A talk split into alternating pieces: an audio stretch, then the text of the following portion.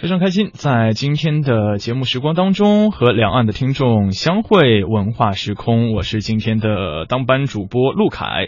那此时此刻和我一起坐在直播间话筒前的，还有今天节目的责任编辑陈迪。听众朋友好，嗯，在今天节目的一开始，首先要和两岸的听众分享一下哈，陈迪，你有没有发现最近有一首歌曲还蛮火的，在朋友圈我看到你有转载。嗯，是的，那，刚才在新闻节目当中，我也向听众朋友介绍了，嗯，那就是由黄勇号称大师啊来啊作曲的一首歌曲，也是由呃知名的歌星小野丽莎演唱的一首，叫做《等待你出现》。嗯，今天我们的节目太荣幸了，把这首歌的呃，我参与到这一首歌制作的我们的爵士大师音乐人黄勇，请到了我们的直播间，和两岸的听众来分享一下啊他的音乐的一些历程和创作的故事。掌声欢迎一下 黄勇老师。听众朋友们，大家好，我就是号称大师的黄勇啊，不是号称，是真的名副其实的大师了。其实我有一个问题啊，就是我听小野丽莎在啊微信啊微信上传的这首歌，其实是很淡雅的，而节奏比较舒缓。那么跟爵士啊，跟爵士乐这怎么能搭上呢？呃，是这样的，就是爵士乐定义其实还是比较复杂的，也不叫复杂吧，其实跟大家。一般想的，呃，各种能搜到的概念，其实有些东西是可以聊的。但是呢，这首歌主要为什么就是大家，像比如您也是在说跟爵士有关或者怎么样？第一，可能呃大家是因为写这首歌的人叫黄勇，这个人是做爵士乐的，在中国大家都认识我，所以老觉得我的歌跟爵士乐有关。呃，第二呢，这首歌确实是 Bossa Nova 这个风格的。Bossa Nova 这个风格虽然是巴西的南美洲的一种著名的。一种歌曲形式，但是呢，因为在美国的发展跟被全世界接纳，它是美国那些爵士音乐家把鲍森诺瓦这种音乐发展起来的，而小野丽莎恰恰就是一个鲍森诺瓦女女皇，所以这诸多因素导致大家把这首歌呢跟爵士乐就沾了很多 边儿，这样的。但实际上你在创作的时候，是不是爵士乐这种因素加的比较少呢？呃，是的，因为这个这首歌其实，呃，按我理解来说，呃，还是应该就是是一个为电影服务的一首歌。呃，创作它的时候呢，因为爵士乐最重要的状态是因为你要去即兴演奏嘛，这爵士乐最大的特性。即兴的。对，但是作为一首你写成的一个成品曲子。呃，听到的这是一个，其实上是一个比较类似流行音乐，嗯，但是里面的配器里用了一些爵士乐的方式，但是并不真正意义为意意义这个曲子是一首爵士乐曲，这是不这是不对的，嗯，所以可以说这是一个包含了爵士元素的流行音乐，是的，是的，其实。看到这首歌的出现，哈，我觉得结合一下这部电影一起来说，大家应该是更加感兴趣。因为这部电影《我最好朋友的婚礼》，它也是改编自国外的非常受欢迎的一个电影嘛。是的，是的。呃，而且这次又是邀请到了日本非常知名的这个歌手来参与到演唱，可以说这个电影的宣传各个方面呢也都是非常国际化的。那当时是怎么想到要邀请小野丽莎来演唱这首歌曲？呃。这个问题好，就是是这样，就是这个电影本身是像您刚才说的，嗯，它本身是咱们购买了这个美国的这个版权，是，然后呢，等于我们中国的制片人，我们中国的导演演员，呃，再去重新去制作这个电影，这样，然后呢，采取了海外取景，去英国、去意大利拍，然后呢，剧本早早就发到我这儿来了，因为我跟制片他们都都认识，发到我这儿以后呢，我看到这是一个城市的，呃，比较浪漫的一个爱情故事，虽然。故事里肯定会有曲折，爱情就是这样嘛，爱情永远让人琢磨不透。但是呢，它还是一个城市的比较浪漫的题材。然后我想写这个音乐呢，我就想写的就是简单，呃，美，然后呢温柔一些，用简单的事情看能不能把这个人类永远都说不明白的一个话题，我用我的想法，用我写的词跟我写的曲，去简单的描述一下我的看法。写了以后，我才觉得。就我自己在家一边弹一边写一边哼这个歌，包括我把词写完以后，嗯，我才觉得，哎，这个应该这个找一个女生哈，找一个女生，声音比较有点就辨识度比较高，我是比较好听的，哎，有质感的声音，我就想想到了小野丽莎，因为我就给他打电话嘛，他在东京，他正好他也是你的好朋友。对对对，因为我而且我发现这首歌呃有一部分最起码是第一段好像用中文演唱。嗯，大部分都是中文，只有中间有一句是英文词。嗯，我还认真的去听了一下是的，是的，是的。然后对，因为我在北京，我做很多那个爵士乐的一些演出，我曾经就请小野丽莎来演出。嗯，所以我们就因此结下了这个很好的友谊，哎，关系比较好。打电话给他，其实我也忐忑，他要是在巴西就很麻烦。嗯，因为他因为他经常住在巴西，我要从巴西把他弄到北京来录音，再教他中文这词儿一个字儿一个字儿的很麻烦，结果费劲的。在日本。然后打电话很快，没过两天直接飞过来，然后我们俩在录音棚里就把它给做完啊。所以这首歌也是小野丽莎特意飞到北京来录的，飞到北京来录的。嗯，对。那其实我们说到了哈，今天首先跟大家说到的这首歌《等待你出现》啊，来自黄勇的创作，小野丽莎的演唱，是因为即将这部电影也将上映了哈。我们也希望这样一个非常好的歌声的呃映衬之下。我最好朋友的婚礼这部电影也可以给大家留下非常深刻的印象。其实我们可以看到，在大陆近些年文化的这样一种发展，这种合作性越来越强了，综合性越来越强了。比方说像音乐和电影的一种融合，像您之前也是除了这部电影之外，也为很多部电影创作过这个主题曲或者是一些插曲、推广曲之类的。嗯，比方说跟大家做一下介绍，有《狼图腾》的，大家非常熟悉。啊，摇滚唱将汪峰演唱的《沧浪之歌》，有大唐玄奘的《千年一般若》，也是《我是歌手》大家非常喜欢的歌王哈韩磊进行演唱。那还有啊，《等待黎明》也是和音乐诗人李健的合作了。那这首歌好像是《百团大战》的主题曲啊。那您是怎么看待现在这个音乐人好像都是在跟电影有了这么一个亲密的结合？啊，这个。我觉得你今天问的都是特别好的问题。我觉得这个是这样，就是我们正在走一条这个，嗯，一条，呃，在文化上，不像你说的，呃呃，跨界呀，包括更多的更多的文化的种类，更多的东西在在爆发的一个时代。我们正在这个时代上。嗯。现在呢，比如说我是一个做音乐的人，做音乐的人呢，呃，我我自己觉得吧，我们没有太大的力量去去修建一条。非常非常宽广而通畅的一条，比如说跟商业结合或等等这种高速公路。当当然，流行音乐是一块，当然还有其他流行音乐以外的很多，我认为纯音乐呀、当代音乐、现代音乐，包括爵士乐等等。但是呢，我们怎么去？让我们的音乐能够被更多的人听到呢？当然，一个是借助，比如说像咱们这样的电台帮助我们推广；还有一个呢，已经有一条大马路，上面有好多车在飞速的奔跑，这个已经是造完了。我猜到了，这是电影。电影，而电影的元素，我觉得全世界人谁都不会忽略。电影里面有多重要的元素是音乐呢？所以我呢，就希望我们中国的这些呃这个音乐人，我们把我们的音乐。装到这个车上就可以了，嗯，这样是一个好的方式。恰恰呢，中呃中国现在电影呢正在这个发展大爆炸时期，嗯，这样里面就需要很多的音乐，也需要实际上也是需要很多工作的岗位。这样有很多呃音乐人，优秀的音乐人，他们就可能会多一些机会。那我们也无法想象，就是如果一部电影光是语言和画面的话，那么会是多么逊色。是啊，那么有了音乐啊，比如说它的这个配乐、管弦乐，或者是这个片尾的这个主题曲，那是多么的增色。是的，是的，音乐在在电影里实际上。起到了很多很多重要的作用。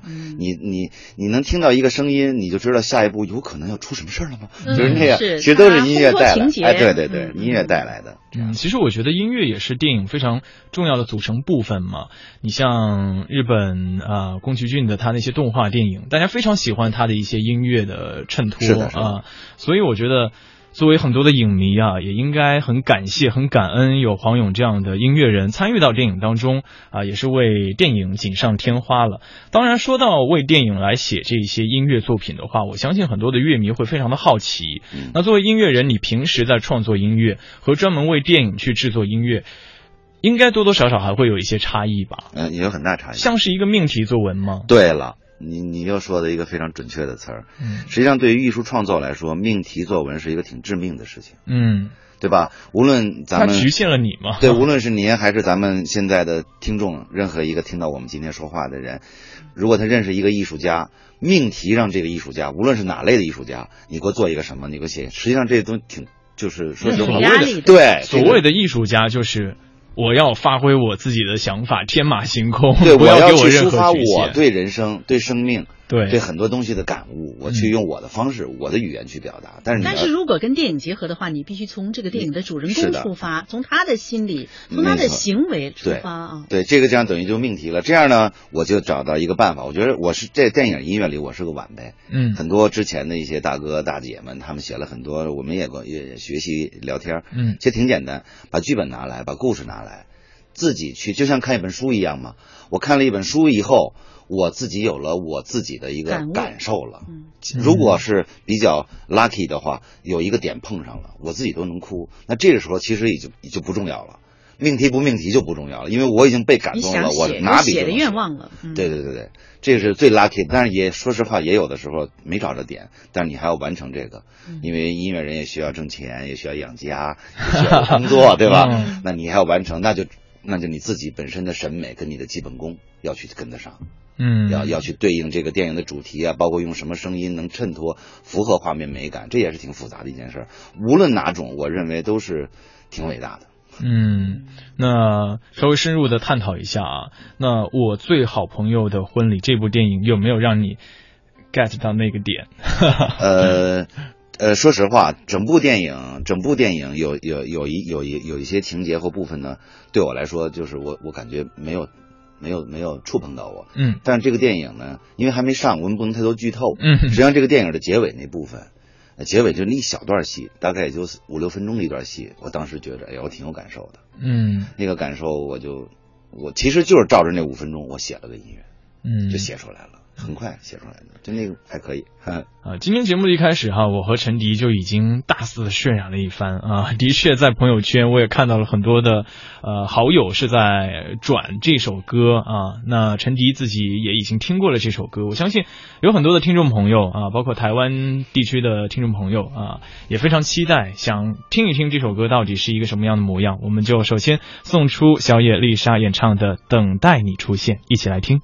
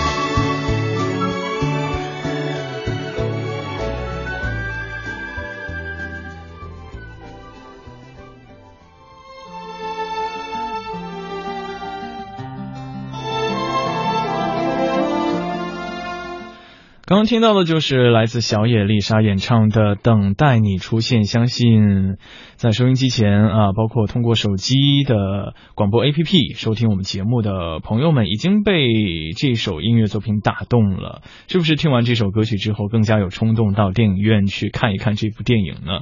我最好朋友的婚礼啊，这部电影也即将在大陆全面的公映了。那当然，今天非常荣幸的是，请到了。这首音乐作品的啊，我们的音乐人也是参与到作曲、作词是您写的吗？词曲制作都是我啊，完全是制作人创作的。黄勇老师来到了我们的直播间，和大家分享一下。那其实，在听歌的过程当中，我们也一直在夸奖这个音乐人哈，小野丽莎非常敬业。那也是首先想问一下了，他的演唱符合您最初创作这首歌曲的一种怎么说脑海当中的画面吗？对对对，我觉得就是。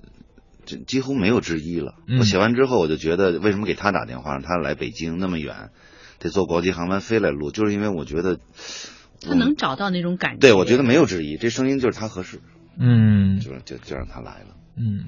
那现在其实很多的这个电影的音乐出现哈，也是要请一些很有名的这个歌手来演唱这个音乐的作品。那包括像您是写到这首歌就想到了他，那这些歌手哈对于歌曲的演唱，我相信您也是接触了很多。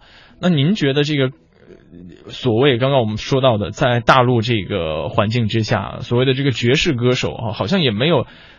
特别有这个标签的歌手出现，对，几乎几乎是没有的，嗯，几乎是没有的。这个音乐现在在国内，呃，大家对这个音乐的就具体分类跟认知还是稍微有点模糊的，嗯，所以呢，呃呃，最最近这几年出现了一批就是呃有爵士风格的专辑或单曲，嗯，但是像你说的某一个歌手，我是爵士歌手，这个现在还很少，有过一两个，我也是我。我们前几年推出来的，嗯。嗯，像那个呃那个王韵一呀，嗯，中国好声音第一季，对，然后我们也是在北京把它推出来的，然后呢，呃，还有 Tia 袁娅维，嗯，还有詹小丽，呃，推出来过几个，还有一个老的就古风，袁娅维今天好像要开演唱会，我现在回想起来，我现在回想起来，其实李健的好几首歌也是这种风格的，对，都是有一点，这是涉及到。这个编曲跟配器，嗯，所以其实这是一个怎么说，能不能说是比较尴尬的一种境地和现象？呃，我我我认为是正常的，嗯，是不不应该尴尬，因为是正常的，嗯，呃，我觉得全世界范围内都一样。你我我我去过太多的交流的演出，在国外，你你不能说一个发达国家跟地区，他那边爵士乐的人怎么怎么样，其实不是，都是一样。也是属于对，都是比较冷门啊，比较小众啊，对，都是都是这，我觉得这是正常的，否则的话就不对了。其实你知道吗？作为一个很喜欢听音乐啊，包括主持音乐节目的 DJ 来说，是非常心疼就是做爵士乐的这些音乐人。比方说我在看第一季《中国好声音》的时候。我在想，哇，王韵一唱的真的是挺好的，但是他好像是 PK 就输给了，呃，比较有这个话题的默默无莫愁嘛。然后还有像袁娅维啊，参加这个应该是中国之星，东方卫视去年唱的很棒啊，但是哎呀，就是不能够走到最前头。我觉得这是真的是有一种遗憾在当中。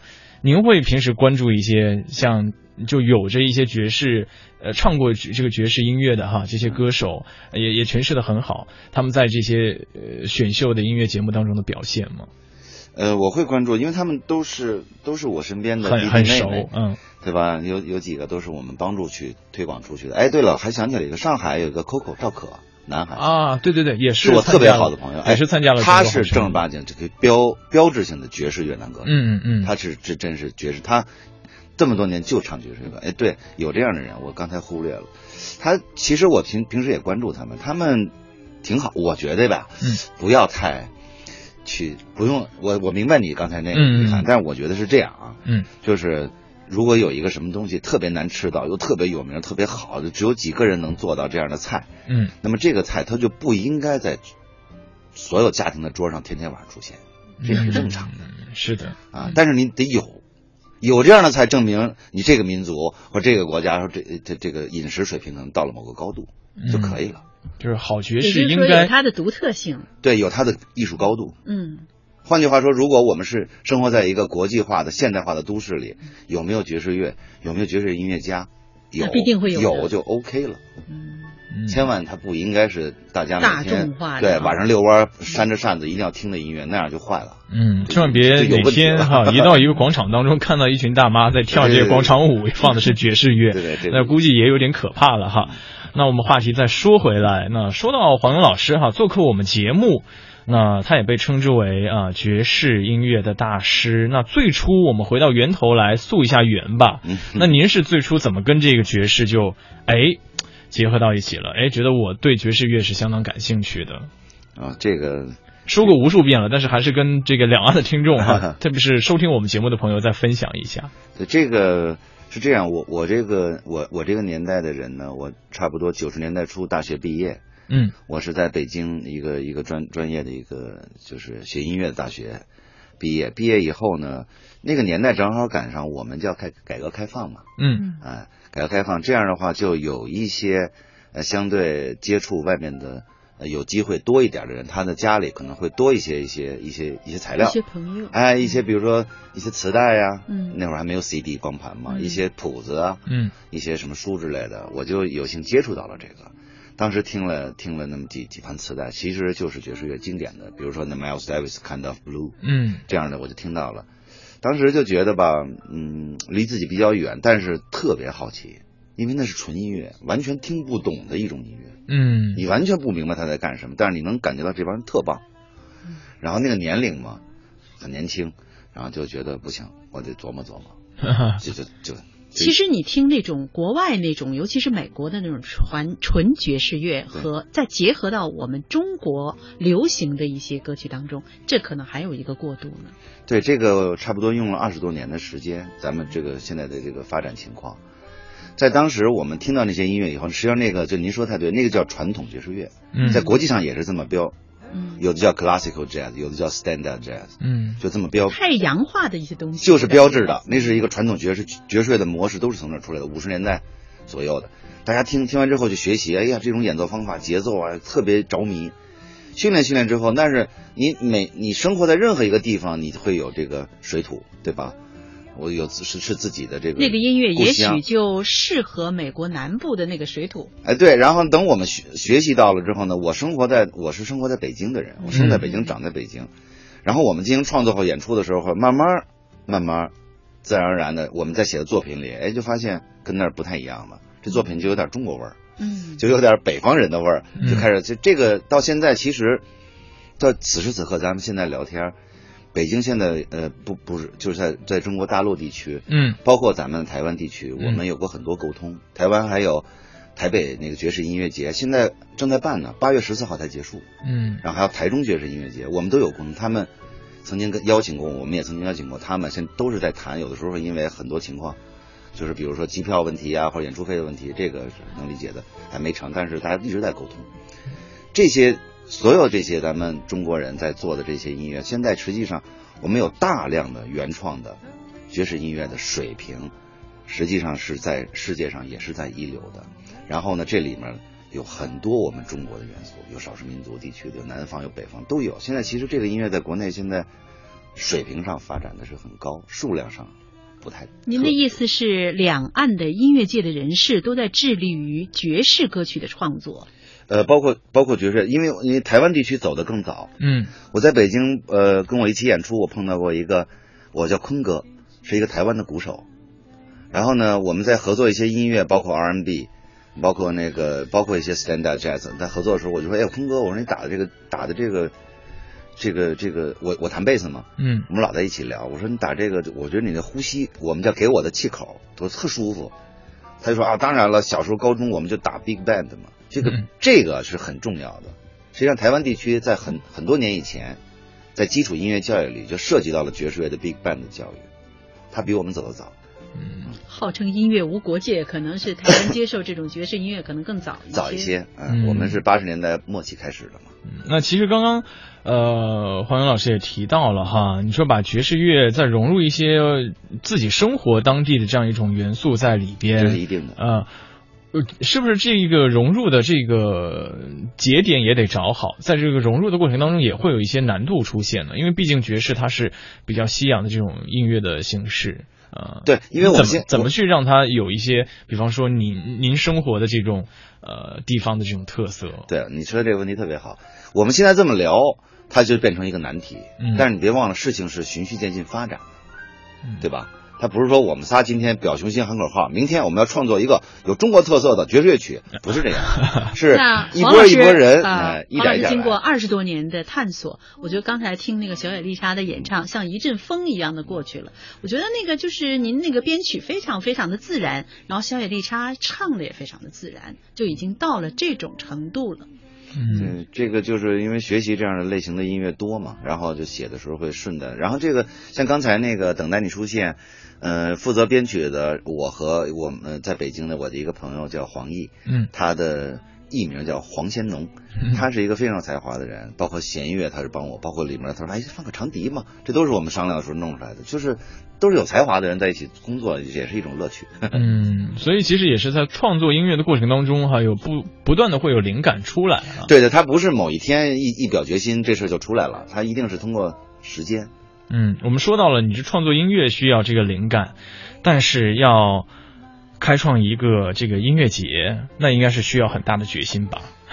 那那那需要不睡觉，需要 天天天天咬牙跺脚。嗯，您是在二零零六年是正式创办了这个北京九门国际爵士音乐周。是的，是的。嗯，那能跟大家分享一下您这个之前创呃开创这个音乐周的一些辛苦的路程吗？那我你你给我五分钟，我先哭一会儿，再跟你聊行吗？太艰难了，是不是？到今年是第十一年。嗯，还是在坚持在。是每一年都有的。每一年都有。嗯。呃，一开始选择的是呃春季，嗯，呃春节过以后，嗯，后来现在选择的是秋季，就是十一长假以后，每年都在做。这个，是一个我我觉得我个人觉得，我第一是因为我热爱这个音乐，第二，嗯，我觉得这个音乐在全世界的这个这个兴起与发展，我们是不可能回避的，嗯，第三，我们身边有一大一大批有才华的音乐人在做这件事，第四。我生活在北京，我生在北京，我热爱这个城市。我觉得一个首都，一个国际化，又是一个文化经济中心的一个城市，如果没有爵士音乐节，如果没有爵士音乐节的爵士音乐的群体活动，我认为跟国际大都市这个相配是吧？对不对？就跟你去了你去了某一个城市，说这是啊，这是一个国际化的大城市，结果你找不到一个咖啡馆，你就奇怪不？嗯，道理是一样的啊，这就应该有爵士乐，所以我就。二零零六年的时候，头脑一热，牙关一咬，就开始办，找各种资源，敲各种门，给各种人跪下聊啊，反正到现在了。反正每年有的时候亏特多，有时候不亏，有时候亏少点，有时候规模大，有时候规模小，反正这就是喜欢的一件事，也没。那我想问一下，就是来参加音乐节的这些啊观众或者是听众，嗯啊，就是除了音乐界以外，还有多少人啊被吸引了，或者是他们比较关注？嗯。关注的人还是挺多的，嗯，关注的人挺多，嗯，但是呢，真正就是真正是拿自己的这个荷包里的钱买票来看的，实际上在咱们北京来说，可能也就那个不到一万人，哎，但是这这些人对我来说足够足够足够了，我一个爵士音乐会底下底下要做个五千人以上就挺太吓人了，嗯不太对了，我觉得 是啊用你的话说，还是小众艺术。呃，对，三五百人呢，大家听听音乐，嗯轻松轻松。然后爵士音乐家也不像那个流行歌星似的，没个五十万我不来，不是，都是艺术家，嗯，大家一起交流。从国外，因为我们有二十五个国家，稳定每年都要来。嗯这些艺术家、音乐人，包括他们的文化部支持到我这个音乐节来演出，各使馆，我觉得就是一个交流活动。那其实这样说来，我觉得黄勇老师呢，他不仅仅是局限在这个歌曲的创作哈，嗯其实他还做了一些是呃推广这个爵士音乐的、呃这样的一些工作，嗯嗯，其实我觉得这个真的是必须要很有情怀的人，然后有很坚定的信念，才能够一直去做这个事儿。已经做了十几年了，对，一定傻，一定要傻，千万别聪明。我觉得这个就是。是一种坚守，我认为。嗯，而且我觉得这恰恰不是傻，是一个很大的智慧了。您真的是在做贡献，因为我之前看到一些报道哈，说这个九门简直是中国最贫困的音乐节。对，呃，你也是，其实是自己掏了很多的钱去支持这个音乐节的一直的维系嘛。啊，是的，是不是包括现在给电影写这些音乐作品，一些钱估计都还会用到去做这个音乐节当中一定是这样的。嗯嗯、但是好就好在就是，嗯、所有的能跟我合作的音乐家，来参加我这音乐节演出的音乐家，嗯都是我的好朋友。包括小艾丽莎也是因为参加了我的音乐节，我们就成好朋友了。嗯，有些事情不是拿钱拿经纪人去聊了，就是很多事情都是大家啊有个好作品好音乐，咱们聊音乐，咱们吃饺子，咱们吃包子，聊生活，就这样了。我觉得就对于对于我来说，这就是我人生的一部分，挺美好的。人生的知音，我认为啊，对，他大家就不要去聊这个钱，这个这个音乐节亏钱了，那个怎么应该怎么发展，把它变成什么？我我没这个抱负跟理想，我认为这是我生活的一部分。但是我觉得您的心里一定也会有一个很好的期许吧，希望这个音乐节会越越做越好。那当然，那是一定，因为这个不是我一个人就办了的事情，团结了很多人，有志愿者、有工作人员，大家都需要在这上稳定的工作，得到收入。嗯所以我也希望音乐节稳定。十年了，到现在还可以吧？我觉得嗯很轻描淡写的一句话，还可以哈，真的是能看出。我现在听了介绍以后，我就想，呃，近近近两年或者是今年、明年，如果有这种爵士音乐的这样的呃爵士音乐节，那我也会去呃看一看，观赏您。您得自掏腰包啊。我，我给您打六折，实在不行五折。嗯 好的，那刚刚也聊得非常开心。之后呢，接下来要听到的是黄勇老师创作的另外一首音乐作品啊，是和啊大家非常喜欢的音乐诗人李健合作的歌曲《等待黎明》。那此时此刻就把这首歌曲送给大家。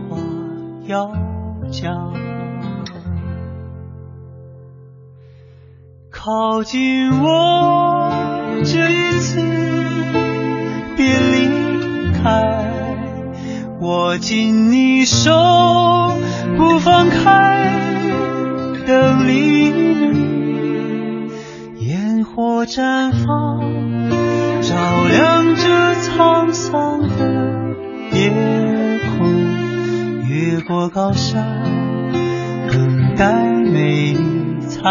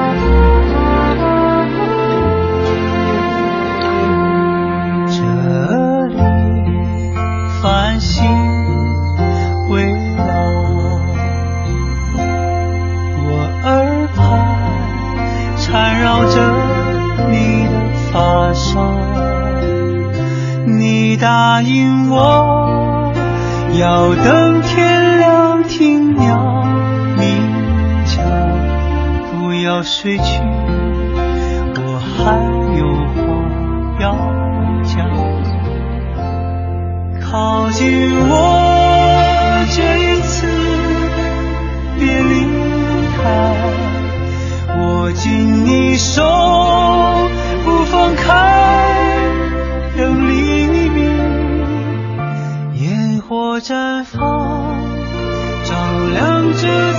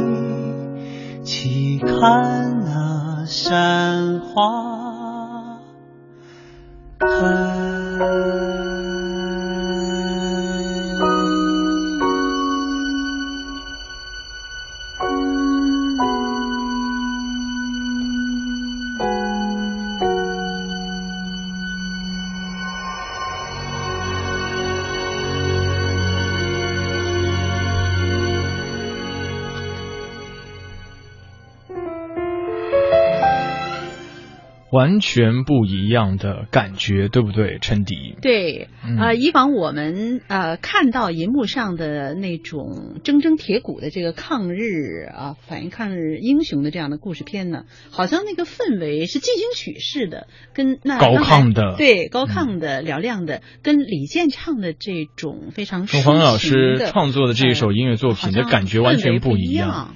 对，就是那种大开大合的音乐，对我来说吧，因为我的年龄，包括我生长的年代吧，我没法对这个这咱们全民抗日战争这个，我有太多设身处地的感受，都是通过一些作品、文学、电影看到的。嗯，所以当我接到这个事情的时候呢，其实我心里也挺忐忑的。你要写一首战旗美如画那样的，我没经历过战争，嗯所以我觉得呢，我怎么去看待这个问题？我认为那就我就把着眼点放小一点吧。这个影片里有一男一女的那种，在那个年代特殊年代里特别朦胧、难以启齿、埋藏在心底深深的那种爱慕，又不能表达。电影里也是有反应的，导演拍的很好，所以我就觉得，那我从这个去角度去看，也也也人的感情跟人个体在一个大的历史事件里。怎么去表现这个事情？所以，就像一开始，嗯、那词由我来写嘛，就是说这个，嗯，今夜啊，繁星围绕，这个繁星实际上就是子弹，划破夜空的子弹。嗯我耳畔，呃呃，轻拂着你的发梢，这个女人的发梢在偶尔畔，就是他在背着她其实是这男的背着负伤的这个女游击队长在从山上往下跑，一滴一滴血顺着发梢在滴的呢。我就这么去写了这个这个东西。其实上整个这个歌听着像谈恋爱很美的，其实挺都是我心里其实写的，我觉得很美，嗯歌词写的很美。嗯，嗯，就是在唯美当中，其实是它暗藏着在那样一个年代，呃，有很多的怎么说无可奈何、悲伤的情绪在当中。对啊你现在现在我看到咱们任何一个年轻人看到一个异性，如果喜欢他，我可以很很很多方式非常直接的表达，而在那个年代，又在那么特殊的一个群体部队里，这种事情尤其是在战争岁月，对显得吧，就是你尤其感人。我看了以后，我尤其觉得，哎呀，真是特别感人。而且我觉得您写的创作的这首歌曲画面感特别强，有没有？特别是刚刚我们在听歌的过程当中，黄勇老师也是在跟我们说他写这个词的 呃这个意涵哈，所以我觉得真的好像就像是在看电影的那个慢镜头一样，一遍一遍的重播。我觉得这其实也是为电影创作音乐的一个比较妙的地方所在了。那刚刚听到的是李健哈、演唱的《等待黎明》，也是一部呃电影《百团大战》的主题曲了。那其实说到了这个给电影创作音乐，刚刚也是说到了这个爵士音乐哈，黄勇老师与爵士音乐的结缘，说到了自己啊开创的这个九门爵士音乐节。那其实，在这一路走来的过程当中，我相信。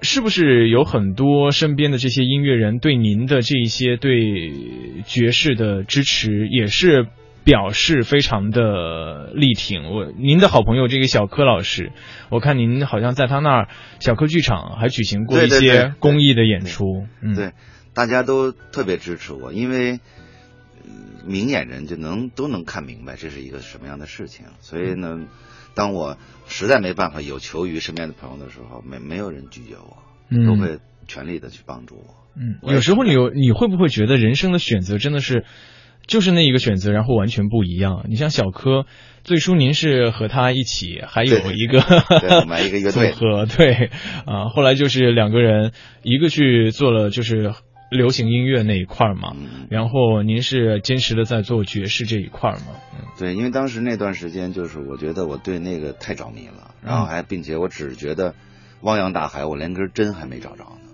嗯。所以我就当时觉得我还是再用一些时间吧，就这么嗯。决定了。其实挺简单，我们一起吃饭聊天就把这事儿谈明白了。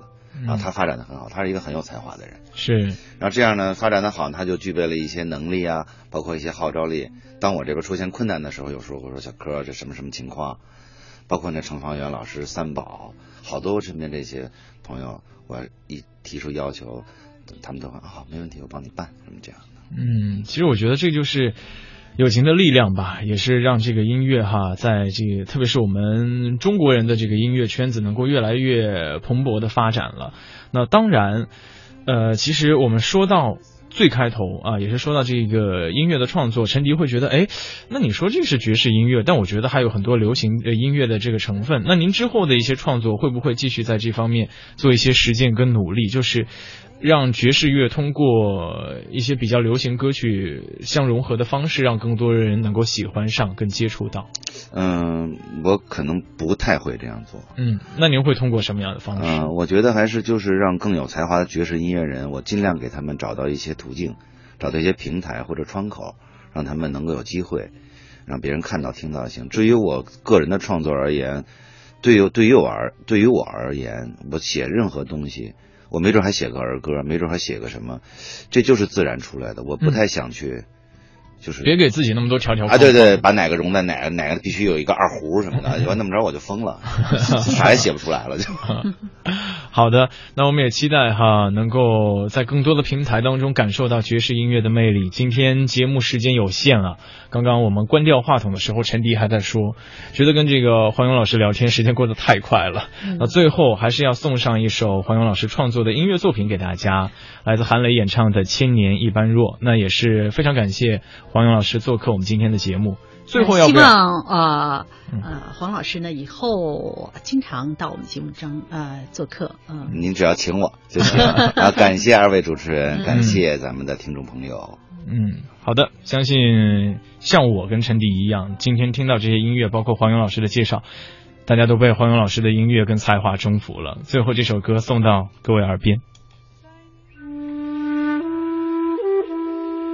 观自在菩萨，行深般若波罗蜜多时，照见五蕴皆空，度一切苦厄。舍利子，色不异空，空不异色，色即是空，空即是色，受想行识，亦复如是。舍利子，是诸法空相，不生不灭，不垢不净，不增不减。是故空中有色，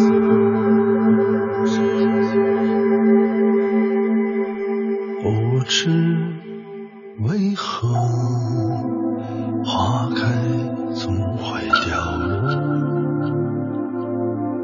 凋落出一首歌，一首悲歌，千山万水，转身去一萧索，注定是我宿命的。选择雪山沙漠，谷谷恒河日落，菩提树，天竺僧，那烂陀，万水千山，求真经，度苦厄，唯有苦。苦